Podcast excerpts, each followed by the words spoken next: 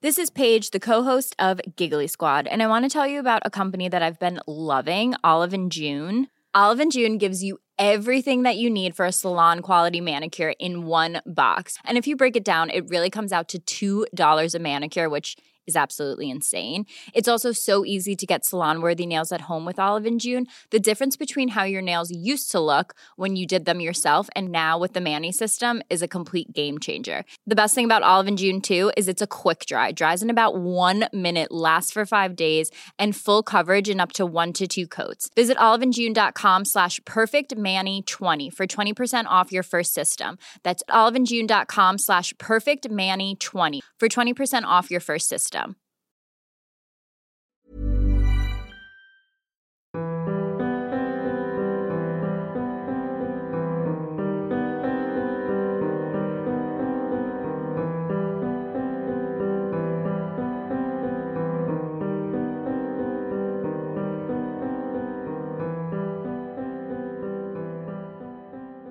A finales del 2011, la Toya, sus tres hijos y su mamá se mudaron a una casa de renta en Gary, Indiana.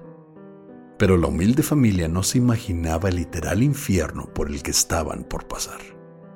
Tanto amigos como expertos paranormales, oficiales de policía y miembros de la iglesia fueron testigos de los sucesos que los atormentaron por meses.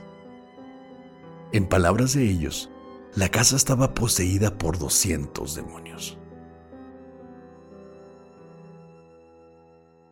Esta es la historia de la posesión de los Ammons.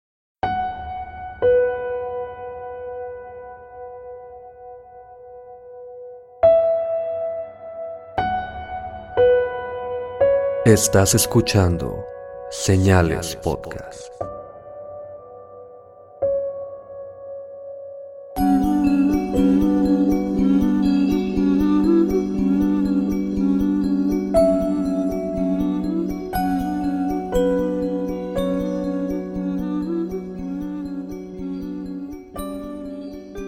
Buenas noches y gracias por escucharnos en un nuevo episodio de Señales Podcast. A todos nuestros señalados les deseamos un feliz año nuevo y que la hayan pasado de maravilla y deseamos que todos sus proyectos se concreten. Como siempre recomendamos escuchar Expedientes Bélicos, donde Mr. Bélico y la voz sin nombre te relatan conflictos armados a lo largo de la historia, con quienes hemos participado en algunos episodios. Si quieren encontrar enlaces a todas sus redes sociales, visiten expedientesbélicos.com. Y ahora, Pepe, vamos con un tema paranormal, uno de mis favoritos, la posesión de los Ammons.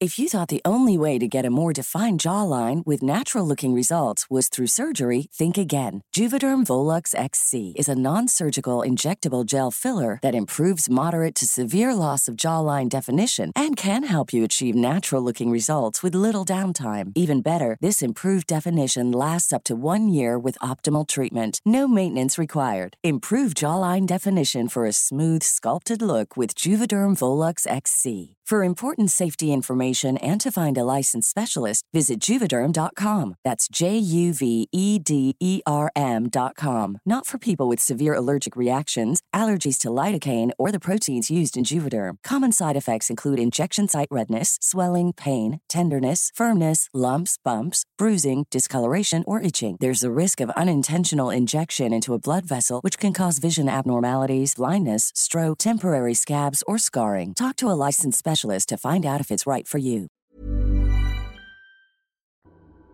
En noviembre del 2011, la Toya Ammons, de 31 años, se mudó con sus hijos y su mamá a una vieja casa de renta en Gary, Indiana. Durante los primeros días la familia se dedicó a desempacar sus pertenencias, como ropa, juguetes y demás, en la casa de tres cuartos y un sótano. Erika, de 12 años, Josh, de 9, y Sean, de 7, pasaban sus tardes en casa con su abuela Rosa Campbell, mientras su madre trabajaba. Todo va bien. Algo normal. Tenemos una familia que acaba de llegar a una casa. Todos están acomodados. Parece que nada malo va a pasar aquí, Pepe. Como todas las historias en las que se cambia una familia a una casa nueva. Todas empiezan así. Desgraciadamente ninguna de las historias que hemos contado este tipo termina bien. Esperemos que esta sí, Pepe. Pero a principios de diciembre, la familia comenzó a notar eventos extraños.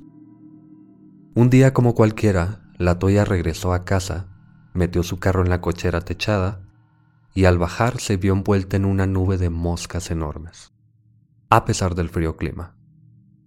Y aunque las mujeres de la casa mataban y mataban moscas, de alguna forma y de algún lugar seguían viniendo más y más.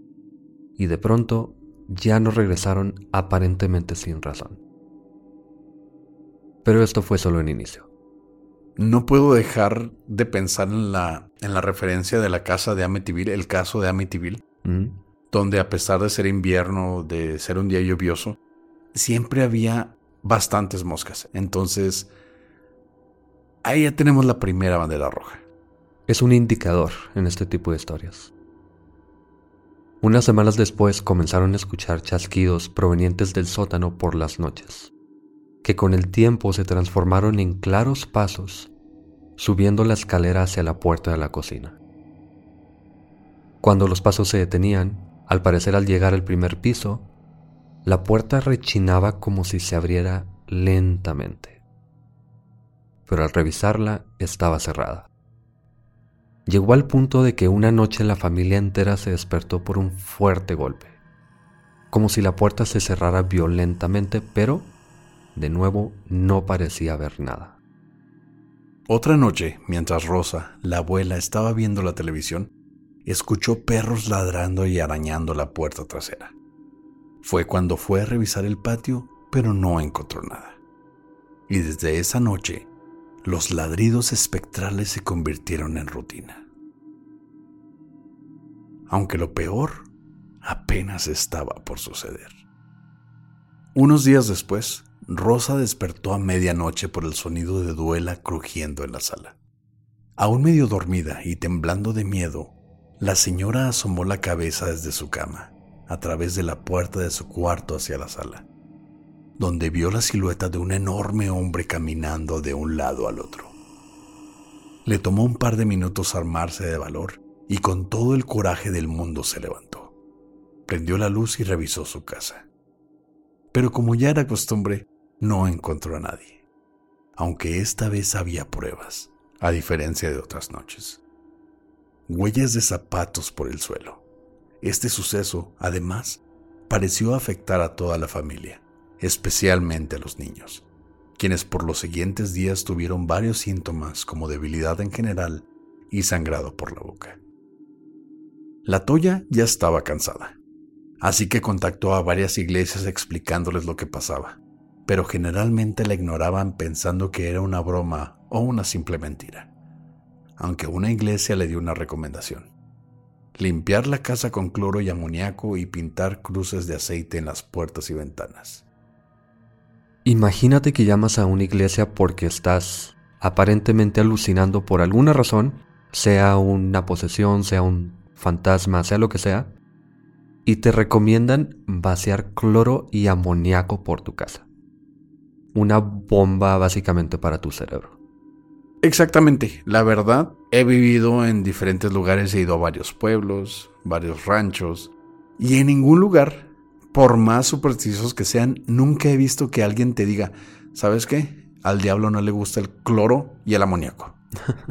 Entonces, esto sí se me hizo muy raro. Nunca lo había conocido como un método de limpieza espiritual o antidemonios.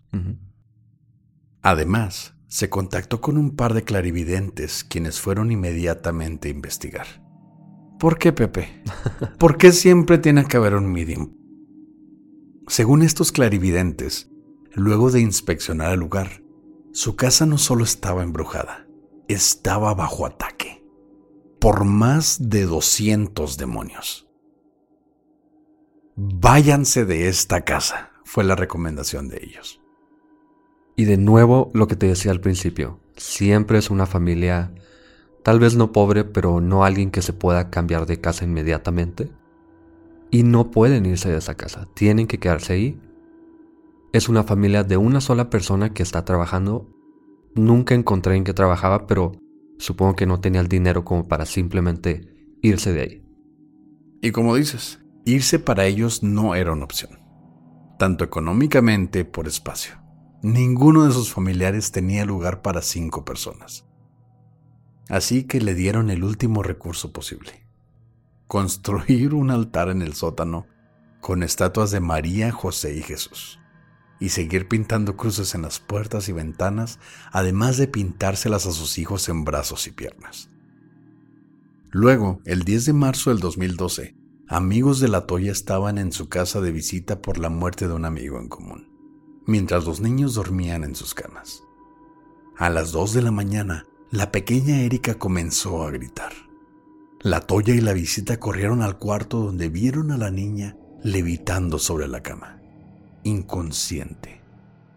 Se pusieron alrededor de ella, rezando casi automáticamente, y pareció funcionar. La pequeña Erika bajó lentamente a su cama y despertó. La Toya le preguntó qué había pasado, pero Erika dijo que no recordaba nada. Esto ya se estaba saliendo de control. Su hija estaba poseída. Además de esto que ya está pasando constantemente, una cosita por aquí, otra cosita por allá, y no nada más este hombre que vio Rosa, constantemente se veían sombras por la casa, y no nada más sombras como pasando por la pared, sino como si tuviesen volumen o forma, como si fuesen personas realmente. Y muchos objetos salían volando, que esto suena más como un poltergeist, pero parece que es común en una posesión también.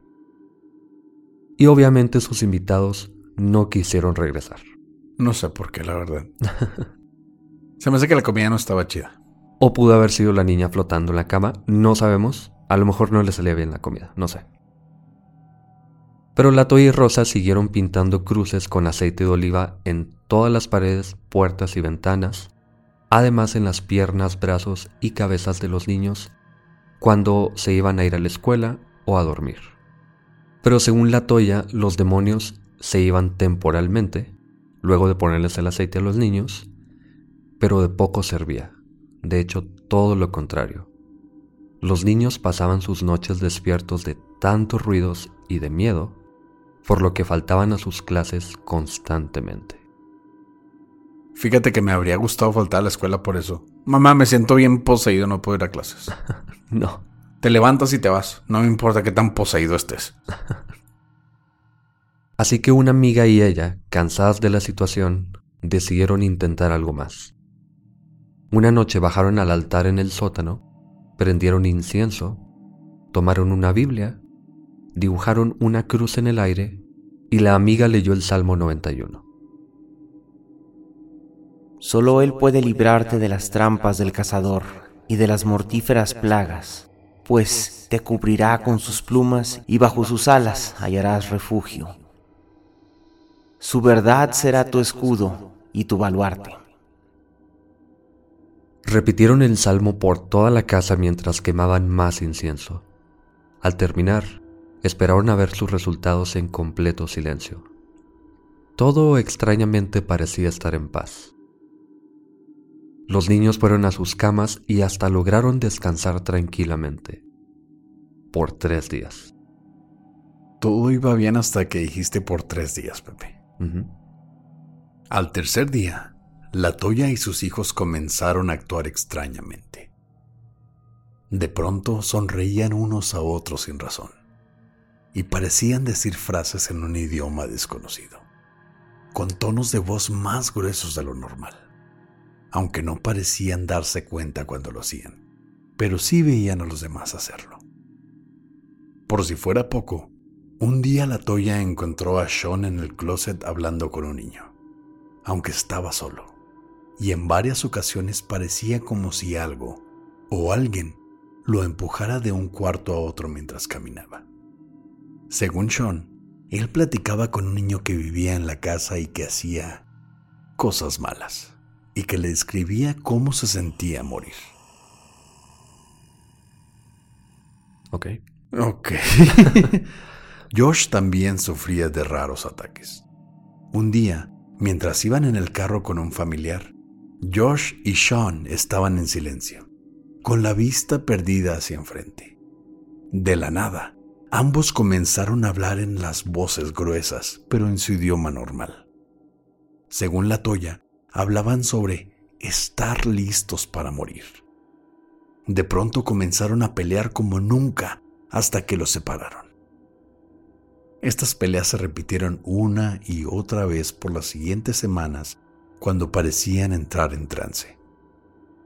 No estoy en contra del maltrato infantil, pero unas nalgadas habrían corregido todo este pedo, Pepe.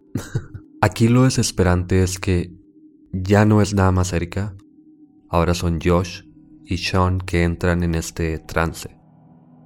Mientras tanto, Erika decía que un atacante la sometía y ahorcaba en su cama. Mientras una voz le decía que nunca volvería a ver a su familia y en 20 minutos estaría muerta. O la aventaba contra la cabecera. Tan violentamente la atacaron que tuvieron que llevarla al hospital a cerrarle la herida en una ocasión. Para Abril, desesperadas, decidieron cerciorarse de que no se trataba de alguna condición médica. Al fin. antes de que me interrumpas. Yo sí me enojé cuando estaba leyendo esto porque lo dejan como si fuese la última opción en lugar de ser la primera opción. Sí, pero es una familia creyente, güey. ¿Sí? Lo más coherente cuando ves signos que tú conoces como posesión. No. O bueno, no conoces como posesión, sino que ves que va ligado a un espíritu, a algo sobrenatural y que ya te dijeron que las cruces te ayudaban y en algún momento detuvieron el problema, dices, esto es religioso. Dije no a que no es lo más coherente. Entiendo que ella piensa, y la abuela también piensa que esto es algo demoníaco, que es religioso. Que por cierto, la abuela todo este tiempo dijo que ella tenía una protección. De un ángel guardián, ¿no? Algo así, nunca especificó qué, pero ella decía que tenía una protección. Aunque sí ve caminando a este hombre en la sala, pero. En fin, ella dice: A mí no me está pasando esto. Y obviamente lo justifica con alguna cosa dentro de su creencia. Ey, no olvides que hubo unos mediums que dijeron que tenían 200 demonios en la casa. Un doctor no te puede ayudar con eso, Pepe. Un doctor simple no te puede ayudar con 200 demonios, güey. Tal vez con uno o dos. Ok, hablando de doctores, el 19 de abril la familia visitó a su médico el doctor Geoffrey Onyeku, a quien le explicaron todo lo sucedido. El doctor anotó en su libreta y cito, La familia sufre de alucinaciones e ilusiones de fantasmas. Pero de pronto sucedió algo. Sean y Josh hablaron en sus voces demoníacas, gritando e insultando al doctor. La Toya y Rosa intentaron detenerlos mientras se agitaban más y más. De pronto, Sean salió volando contra una pared, momento en que él y Josh cayeron desmayados. El doctor llamó al hospital por ayuda y en solo unos minutos varias ambulancias y siete policías llegaron a la oficina, de donde transportaron a los niños al hospital metodista de Gary, donde al poco tiempo despertaron. No deja de recordarme todo esto que acabas de contarnos a la película El exorcista. Mm. Es exactamente lo que le pasó a Regan cuando la llevaron a que los doctores intentaran descifrar lo que le estaba pasando. Empezó a insultar al doctor, usó una fuerza más grande o más fuera de lo normal, por así decirlo. Entonces, esto, esto se me hizo un recuerdo directo a la película El Exorcista. Que está basada en un hecho real, por cierto. Josh para entonces parecía normal, pero Sean gritaba en su cama donde cinco hombres batallaron para retenerlo. Uno de los enfermeros llamó a la Agencia de Protección de Menores, pensando que debían investigar si esto era alguna enfermedad mental, tanto de la toya como de los niños, o posible abuso psicológico. La trabajadora social Valerie Washington tomó el caso, quien casi de inmediato declaró que la toya era una persona cuerda. Revisaron a los niños y no tenían marcas en sus cuerpos. No había abuso físico. Pero un día, cuando Valerie y una enfermera entraron al cuarto hospital a entrevistar a la familia, Josh de pronto se paró de su asiento aparentemente en trance y se abalanzó contra su hermano mientras gruñía. apretando su cuello tan fuerte que varios médicos tuvieron que detenerlo. Más tarde ese día, Valerie y una enfermera llevaron a los niños a un cuarto, acompañados de su abuela Rosa. Mientras platicaban con ellos, Josh comenzó a gruñir de nuevo y le gritaba a Sean, es hora de morir, te voy a matar. Su abuela Rosa tomó las manos del niño y empezó a rezar. Entonces Josh comenzó a caminar hacia atrás por la pared, el techo y luego brincó al suelo.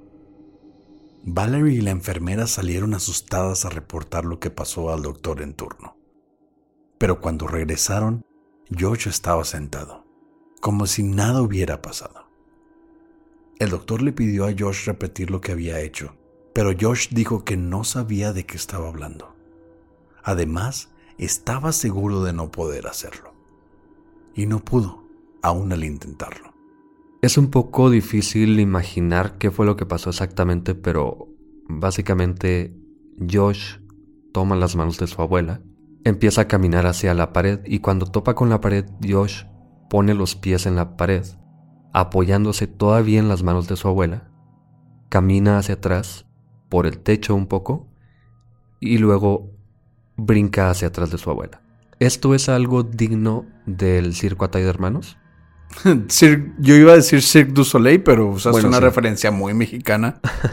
pero esto lo hacen ver como lo más impactante de la historia. Y a mí me parece lo más normal. No normal, lo más posible.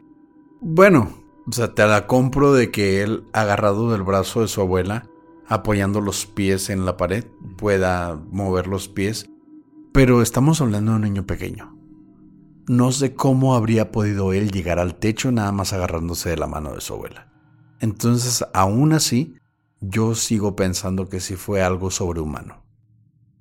Ok. ¿Más que la levitación de Erika?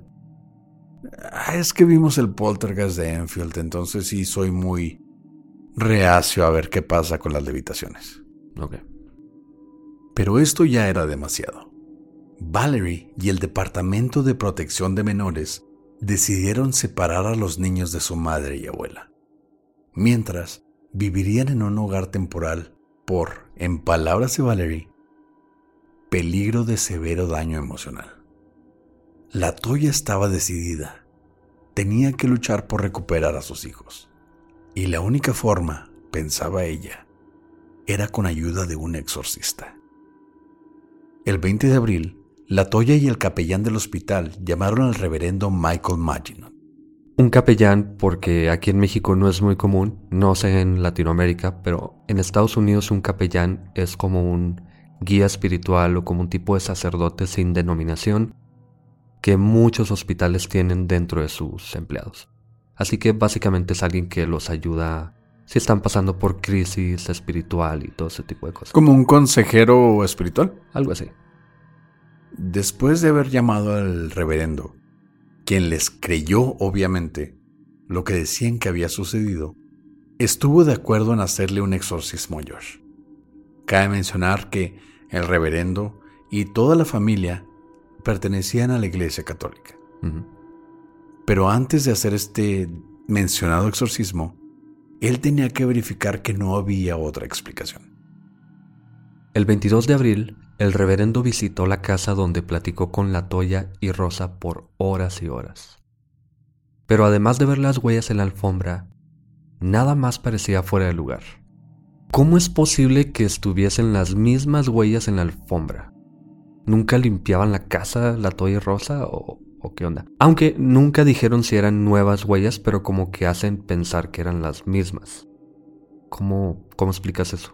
Pues es que si realmente quieres la ayuda de la iglesia, sabes que ellos ya te pidieron pruebas, dejas las pruebas intactas, ¿no? Pero ellas no sabían que necesitaban pruebas hasta hace muy poco. De hecho, nada más el reverendo era el que sabía eso. Bueno, y también no olvidemos que ellos caminaban en la alfombra todo el día. Pero son huellas de un hombre, son huellas grandes. En fin, no limpiaban su casa al parecer. No mandaban a los niños a la escuela, no sé. Hey, hay posesión. Todo se vale. Aunque mientras platicaban, Una luz comenzó a parpadear en el baño. El reverendo fue a investigar, pero el foco dejó de parpadear en ese momento. Caminó a regreso y el parpadeo comenzó de nuevo. El reverendo, como retando a la presencia, dijo, tal vez me tiene miedo. Entonces las cortinas comenzaron a balancearse sin razón, y la toya sufrió de un repentino dolor de cabeza. El reverendo le puso un crucifijo en la frente, y la toya comenzó a convulsionarse en el suelo. Luego de ver más que suficientes pruebas, el reverendo les dijo que haría un reporte al obispo para obtener permiso para el exorcismo, y por lo pronto bendijo cada cuarto de la casa. Rosa y la Toya mientras se quedaron con familiares, y como el Departamento de Protección exigía inspeccionar la casa ocasionalmente, Valerie llegó a una visita de rutina con policías, quienes notaron algunas cosas.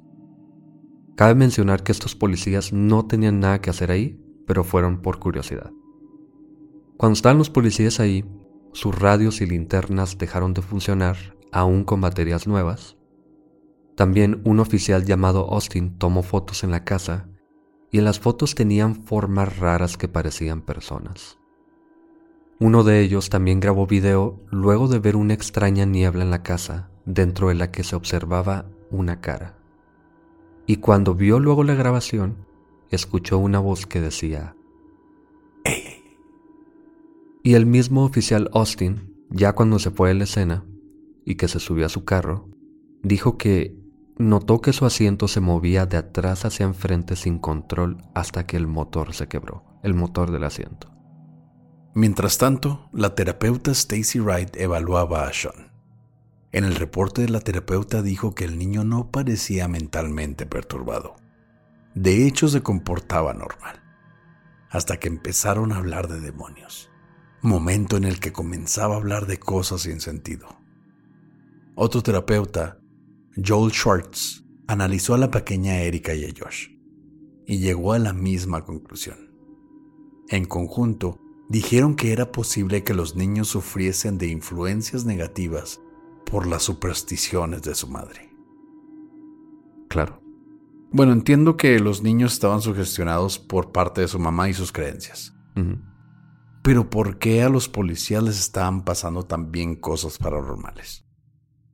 ¿Por qué ellos estaban viendo caras, viendo siluetas, grabando voces espectrales posiblemente? Si ellos no son parte de la familia, ellos no viven en esta casa. Bueno, la grabación que hice A pudo haber sido uno de ellos y no se dio cuenta cuando grabó a su compañero diciendo eso. Pero la foto, la única foto que hay de hecho, es afuera de la casa y se ve una silueta blanca como un tipo de neblina o algo así. Y sí tiene la forma más o menos de una persona, pero tampoco es como claro, ni nada así.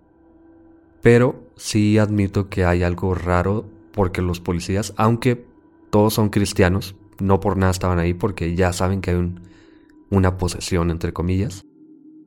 No se pueden estar sugestionados o algo así.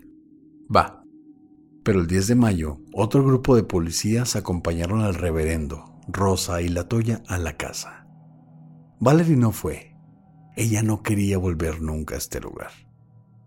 Así que otra trabajadora social, de nombre Samantha Illich, fue a la inspección. Y al parecer, a Samantha tampoco la querían ahí los demonios en la casa. Era como si los demonios estuvieran diciendo, ella me gusta, ella no. Pero a ningún, ninguna les gustaba, la verdad. No más la abuela. y sí, porque ella tiene un ángel guardián, mm. no lo olvides. Casi de inmediato, la trabajadora notó un líquido viscoso goteando del techo del sótano, aunque no encontró de dónde venía. Y luego de tocarlo, su dedo meñique le comenzó a doler y estaba pálido, como si estuviese fracturado. Luego entró en un ataque de pánico, con dificultad para respirar y tuvo que salir corriendo de la casa. Mientras, los policías notaron el mismo líquido en las cortinas de un cuarto. Según ellos, limpiaron el líquido y luego salieron a acompañar a Samantha. Pero cuando volvieron a entrar, las cortinas de nuevo goteaban de este líquido. El reverendo creía por alguna razón que seguro había un cuerpo enterrado debajo de la escalera. Espera, ¿estamos hablando de un reverendo vidente? ¿Medium? ¿Tal vez forense? Bueno, así que los policías, después de escuchar esto que dijo el reverendo, excavaron un hoyo en el sótano. Y aunque no encontraron un cuerpo, al parecer encontraron ropa interior, calcetines, un sartén y cuerda. Obviamente está muy raro esto, pero al parecer debajo de la escalera había un lugar sin piso. Era como un montón de tierra, como si alguien ya hubiese excavado ahí y pusiese la tierra nada más así encimita. Así que a lo mejor el reverendo lo vio y dijo algo hay ahí. ¿Por qué dijo que un cuerpo? No sé. No tengo idea, no sé por qué dijo, pero parece que no es nada más así como abran el suelo. Parece que había sospecha de algo. Va, te la compro. Sí, es posible que cuando pones tierra encima de algo se vean los bultos y pienses que hay un cuerpo ahí, ¿no? Bueno, también no es muy normal ver tierra en un sótano, así como jardín, pero pues sí, algo había. El reverendo anotó todo para su reporte diciendo que esta sustancia era una clara manifestación de posesión demoníaca. Pero el obispo no estaba convencido, así que no aprobó el exorcismo. Así que el reverendo hizo lo mejor que pudo en su situación e investigó hasta encontrar un rito parecido a un exorcismo. No tan poderoso como un exorcismo oficial, pero al menos era algo. Un exorcismo pirata, diría yo, ¿no? No sé qué rito haya encontrado, pero al parecer habló con algunos otros reverendos que ya habían hecho, no exorcismos como dices, pero ritos de parecidos a un exorcismo. Tal vez una limpia, ¿no? Un tipo de limpia un poco más potente, diría yo. Mm, creo que las limpias son más bien como de chamanes y esas cosas, pero algo parecido a un exorcismo, dejémoslo ahí. No, no, no, no, no, no, no, no, no, Pepe. Yo he visto señores que van y limpian la casa de los espíritus con palma bendita y quitan todo de ahí, güey. Y no son padres. Ok, no sé mucho de eso, pero un rito, en fin. En mayo, el reverendo se vio con la toya, Samantha Illich y dos policías en la casa. El reverendo comenzó a rezar mientras los policías y Samantha se sentían raro. Mientras el reverendo se concentraba en la toya y la casa, los demás podían sentir que algo o alguien los observaba. Una presencia invisible con ellos en el cuarto y respirándoles por detrás. Tengo una duda, Pepe. ¿Por qué otra vez hay policías ahí? Parece que los policías están muy interesados porque son muy creyentes. No es una comunidad muy pequeña ni nada así como para que todos se conozcan, pero pues están ahí simplemente. Además, probablemente se agarraron de que va la trabajadora social y quieren como apoyar o algo así, pero yo creo que simplemente están ahí por curiosidad. Supongo que ser un protocolo de que si algún padre no quiere cooperar o se pone, no sé, agresivo, tiene que haber algún oficial, no supongo. Pero la Toya no era este tipo de persona, así que quién sabe. Estaban de curiosos nomás. Luego de dos horas, el rito terminó el reverendo le dijo a la Toya que debía averiguar el nombre de los demonios que la acosaban, y así sería más eficaz la siguiente sesión. La Toya entonces pasó toda la noche investigando nombres de demonios, y al siguiente día le llamó al reverendo Michael con una lista de demonios famosos por acosar familias y niños específicamente. Por lo pronto, el reverendo consiguió permiso para el exorcismo, al fin, ya que el primer ritual no había tenido éxito. Además, creían que primero debían limpiar a la Toya, quien era el origen de todo. Bueno, me pregunto, ¿cómo llegaron a la conclusión de que la Toya era el origen de todo? Si fueron los niños los que mostraron los primeros signos de posesión. Justo eso me preguntaba porque primero fue Erika, luego Josh, luego Sean y ahora la Toya. Pero los niños no están en casa, supongo que no presentaban ningún tipo de síntomas o, este tipo de cosas que les pasaban mientras estaban en otro lugar. Así que pensaron que simplemente era la toya. Y otra pregunta que tengo es, ¿dónde investigó demonios famosos que atacan a familias En Google, así literal. Sí, Google. Te pones en Google demonios que atacan a familias y niños en especial. Y te sale una lista, supongo, ¿no? Sí. En junio, el reverendo Michael llevó a la Toya a su iglesia, donde tendría ventaja sobre todos los demonios. Y por horas y horas rezaron y exorcizó a la Toya, quien se convulsionaba constantemente, señal de que estaba poseída e iban por buen camino, según él. No había derrotado a los demonios, pero al menos pensaba que se debilitaban más y más, por lo que le hizo otro exorcismo. Por ese tiempo el reverendo se fue a un retiro espiritual y mientras iba a estar fuera le pidió a un asistente que le ayudara con un plan de respaldo. La mujer escribió el nombre de un demonio en una hoja, aunque el reverendo no recuerda cuál era el nombre. Luego lo metió en un sobre que rodearon con sal bendita y le dijo que si los amos comenzaran a tener problemas, debía quemar el sobre. A ver, sal bendita. Sí, eso yo tampoco. Conozco la sal kosher, conozco la sal del Himalaya, sal granulada para hacer carne asada. De ajo, Sí, sal de ajo. muy buena. Pero sí, para ponerle la carne asada. Pero la verdad es la primera vez. A mí me gustan mucho los casos paranormales. He visto bastante, pero nunca había escuchado sobre sal bendita. ¿Cómo, cómo bendices la sal, güey? ¿Cómo bendices el agua? ¿La llevas a misa? Supongo. O sea, llevas, o sea, compras un kilo de sal la fina aquí en México, te la llevas a misa, le dices al padre bendícela y ya con eso es sal contra demonios. Entiendo el punto, pero a mí no se me hace más ridículo que bendecir agua o, no sé, las hostias, por ejemplo. Que sabe bien feo. Para entonces, la Toya y Rosa ya se habían mudado a Indianápolis, pero regresaban a Gary a las inspecciones de la casa y los procesos frente a la corte con el Departamento de Protección. Y aunque todo iba bien, la Toya se comunicó con el reverendo, explicándole que comenzó a tener pesadillas. Así que Michael habló con su asistente, a quien le ordenó quemar el sobre y guardar las cenizas para volver a quemarlas en una iglesia. Las pesadillas de la Toya entonces se detuvieron. No entiendo por qué no hicieron esto antes, si parece que le ayuda, pero pues parece que le ayuda. Pues es que era un plan de respaldo, como se menciona. No era un rito de exorcismo, era solo es posible que pase, si es que pasa, tienes que hacer esto. Y es posible que falle, al parecer. Sí, O sea, el reverendo está luchando contra 200 demonios por la vida de una familia entera y se va de vacaciones. no, no, no, no, es retiro espiritual. Son vacaciones. No, son retiros espirituales en Cancún, son retiros espirituales en Quintana Roo.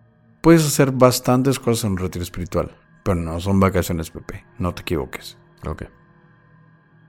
Para finales de junio, el reverendo regresó de su retiro, o vacaciones, y realizó el tercer y último exorcismo a la toya. Esta vez en latín, porque al parecer es más fuerte, y después del que la madre ahora estaba, por fin, libre de demonios.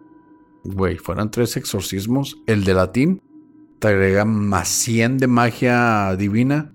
Con esto le quitas todo el poder a los demonios. Ok. No sé por qué no hizo los tres en latín, pero No sé por qué no hizo el primero en latín para quitarle todo el poder a los demonios, pero supongo que hay un proceso. Nosotros no somos parte de la iglesia, entonces no sabemos cómo funciona esto, Pepe. Hay un proceso, tenemos que respetarlo. Ok, ya está libre de demonios. Y para noviembre del 2012, casi un año desde que empezó todo esto, le regresaron sus hijos a la Toya. Y para enero del 2013, la nueva trabajadora social reportó que la casa donde ahora vivían no tenía demonios. ¿Me estás diciendo que una trabajadora social puede decirte si tu casa está poseída o no? Si pudieron unos medium, no sé por qué una trabajadora social no. Es casi la misma. Y bueno, lo que pasó con toda esta casa, con todas estas personas, poco a poco vamos descubriendo un poquito más y vamos descubriendo qué pasó en realidad, a mi parecer.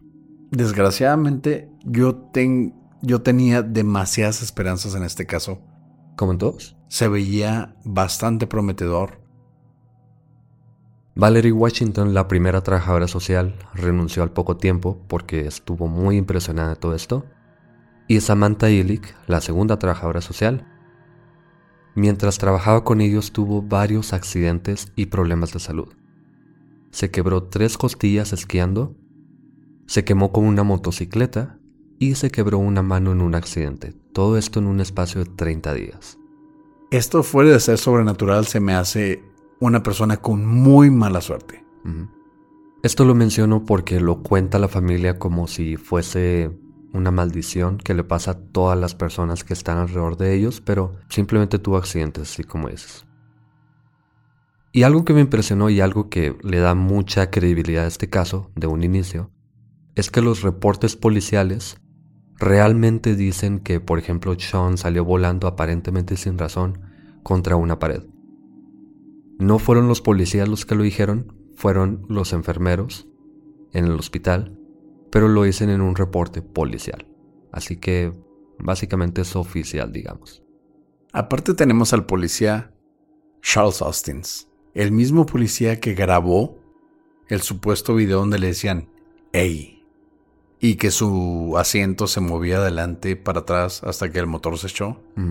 Pero cabe mencionar que él ya creía en demonios desde antes. Además de la toalla rosa. Sí, todos eran creyentes de esto. Realmente los policías no tenían nada que estar haciendo ahí. Entonces Charles Austin, Charles Austin nada más estaba ahí porque él ya creía en esas cosas. Por morro. Por morro. Porque él quería encontrar un demonio real, supongo. Aunque también creo recordar que las posesiones nada más le pasan a personas católicas o cristianas. Así que parece que tienes que creer en esto para que te pase, pero bueno, obviamente yo creo que es una excusa para alguien que ya piensa en esas cosas y se lo mete en la cabeza. O sugestión. Exacto. En fin, en enero del 2014, un periódico realizó una investigación de fondo y obviamente después de esto el público se dividió entre creyentes y escépticos. Pero tanto era el interés en este caso que Zach Bagans, el que tenía el programa de Ghost Adventures, ¿no? él compró la casa por 35 mil dólares, que no es mucho, y ahí grabó un documental llamado Demon House, que es sobre este caso. Aparentemente durante la grabación de este documental pasan cosas raras, se ponen violentos, uno de los camarógrafos cuenta que vio una cabra demoníaca y Zack, supuestamente, se sorprende mucho porque él tenía sueños recurrentes de una cabra endemoniada y no le había platicado a nadie, así que es como una coincidencia muy extraña. Además, mientras estaba haciendo el documental, una mujer llamada Mika dijo que había vivido en esa casa en los noventas. Así que ella, Mika, fue con su hija, una niña como de 14, 15 años, y mientras está en la casa, Mika le cuenta a Zack que su hermano había vivido ahí antes en el sótano y luego fue asesinado. Después de que fue asesinado, ella dejó de visitar el sótano. No podía, decía que sentía algo en ese lugar. Y ya, simplemente se va. Pero con el tiempo, la hija que acompañó a Mika, después de haber estado en la casa, intentó suicidarse. Eso sí se me hace muy fuera de contexto. Su hermano, que posiblemente vendía drogas o estaba metido con la mafia, fue asesinado, pero todo estaba en el sótano. Y su hija, que tenía problemas de depresión, trató de suicidarse. Todo esto es paranormal, 100%. Después, Bagans habló con Michael, el reverendo, y le preguntó si se podía liberar la casa. Michael le dijo que el día del segundo exorcismo salió en bicicleta, cuando sintió escalofríos y notó que todos alrededor lo veían fijamente y tenían caras demoníacas. Luego perdió el control de la bici y se cayó, pero no sufrió heridas de gravedad. Esto se lo cuenta el reverendo Michael a Bagans como diciéndole, no hay salvación para nadie. Quien sea que esté en contacto con la casa va a sufrir un accidente o le va a pasar algo. Lo dice como, no, simplemente no se puede hacer nada con esa casa. Pero... Nos recuerda a una película muy famosa, El exorcismo de Emily Rose, que salió en el 2005, años atrás de este caso, donde Emily sale después de contorsionarse de una manera bien chingona en la película, que es una de mis escenas favoritas, pero sale corriendo y está lloviendo. Y ella mientras va corriendo ve que toda la gente la voltea a ver y las caras se alargan y se hacen de una forma demoníaca. Coincidencia se me hace, ¿no, Pepe? Mucha coincidencia. Y luego el reverendo va a resultar ser un reverendo idiota, pero ahorita platicamos. ¿Cuándo no lo son, Pepe? En fin, Zack no sé si le creyó, no sé si simplemente quiso hacer su documental y ya no le importaba nada más, pero demolió la casa. Y la demuele luego de ser inspeccionada por el Departamento de Protección y una inmobiliaria contratada para el documental, de hecho. Y según los reportes de los dos, la casa tenía niveles significantes de monóxido de carbono. Y cuando se mudaron a Indianápolis, a una casa que no tenía niveles altos de monóxido, ya no les pasa nada. Así que parece que esto es simplemente intoxicación por monóxido y es muy común tener alucinaciones con este tipo de cosas. Me estás diciendo, Pepe, que pudieron haber evitado todo esto con haber abierto una ventana cuando prendieron la calefacción de la casa. Esto explicaría lo de los policías también, por ejemplo. Explicaría todo, todo lo que ven, todo lo que les pasa. No, no, no, no, Pepe. Fue una posesión de 200 demonios. Tenemos dos clarividentes que dan fe y legalidad de que este lugar estaba poseído. No sé. El chiste se Yo- cuenta solo, lo sé. Además, el dueño de la casa, él decía que nadie había experimentado esto antes y él pensaba que simplemente se querían salir de su contrato de renta. Que no sé, yo creo que lo hice nomás porque no quiere verse envuelto en todo esto. Yo no le veo sentido que se muden a la casa y al mes ya estén saliendo con estas cosas. Sobre todo porque los Ammons ya tenían reportes por negligencia educacional desde el 2009. Es decir, los niños no iban a la escuela no nada más por esto, ya desde antes tenían problemas para asistir, así que parece que algo pasaba con los Ammons desde mucho antes de todo esto. Y aparte hay algunas inconsistencias. En una entrevista, ¿Algunas? en una entrevista la Toya escribió lo que le pasó a Erika diciendo que el demonio la atacó y la levantó de la cama, que la aventó de la cama también. Es decir, no levitó y aventar a alguien o que parezca que se avienta a alguien puede ser simplemente que ella brincó, que se dejó caer de la cama, no sé, un montón de cosas. Además, los testigos en ese momento nunca fueron nombrados y nunca han dicho nada. Estamos reviviendo otra vez el episodio del poltergeist de Enfield. Una oficial de tránsito vio por la ventana que una niña estaba levitando cuando realmente hay testigos que la veían brincando en la cama. Y las fotos que están en la página y en el video de YouTube se ve que está brincando la niña. No, son demonios. Y pues ya por último, casi por último, Zack, el del documental, dice que trató de hablar con los Amos, con la toalla principalmente, pero nunca quisieron hablar con él y no sabía por qué. Pero después nos damos cuenta de que ellos ya habían tenido pláticas para vender los derechos de la historia a Evergreen Media Holdings, que son los que hicieron El Conjuro, por ejemplo. Y también el reverendo, el reverendo idiota, él también habla con la misma compañía y les vende los derechos, además de vendérselos a Zack. Así que aquí el que salió ganando fue el reverendo.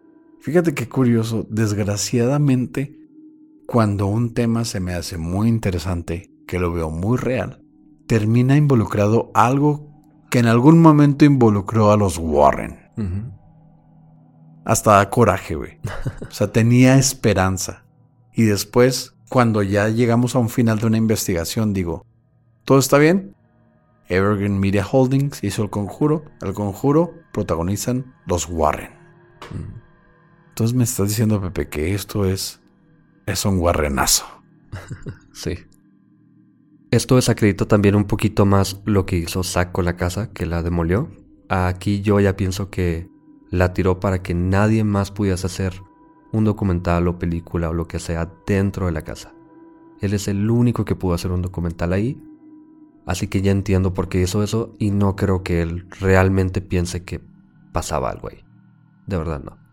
Desgraciadamente cuando hay un caso que puede tener algo sobrenatural realmente, el dinero se interpone y terminan por echarlo a perder. Pero encontraste algo muy curioso, Pepe, y eso la verdad fue como el plot twist más gracioso de este tema. Sí, además leyendo de... Obviamente intento verificar a todas las personas porque ya nos pasó que unas personas no existían y nunca pasó nada. Parece no que me recuerdes ese tema. No me recuerdes ese tema. Parece que el doctor Geoffrey Oniku, que por cierto batallé mucho para decirlo, él fue arrestado en junio del 2020, apenas, en el, apenas el año anterior. Hace siete meses, güey. Por recetar medicamentos controlados ilegalmente y adivina qué recetaba ilegalmente. Sana. Hijo de su madre.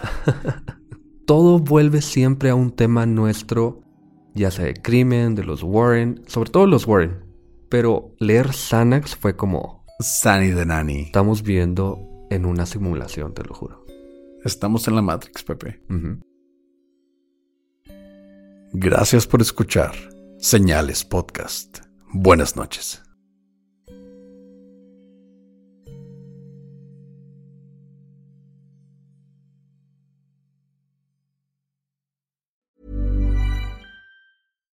If you're looking for plump lips that last, you need to know about Juvederm lip fillers. With Juvederm Volbella XC and Juvederm Ultra XC, your lip look, whether it's subtle or bold, can last up to one full year with optimal treatment and no additional maintenance. Find a licensed specialist and see if it's right for you at juvederm.com today. That's J U V E D E R M.com. Add fullness to lips in adults over 21 with Juvederm Volbella XC or Juvederm Ultra XC. Do not use if you have severe allergies or a history of severe allergic reactions, or if you're allergic to lidocaine or the proteins used in Juvederm. Tell your doctor if you have a history of scarring or taking medicines that decrease the body's immune response or that can prolong bleeding. Common side effects include injection site redness, swelling, pain, tenderness, firmness, lumps, bumps, bruising, discoloration, or itching. As with all fillers, there's a rare risk of unintentional injection into a blood vessel, which can cause vision abnormalities, blindness, stroke, temporary scabs, or scarring. For full important safety information, visit juvederm.com.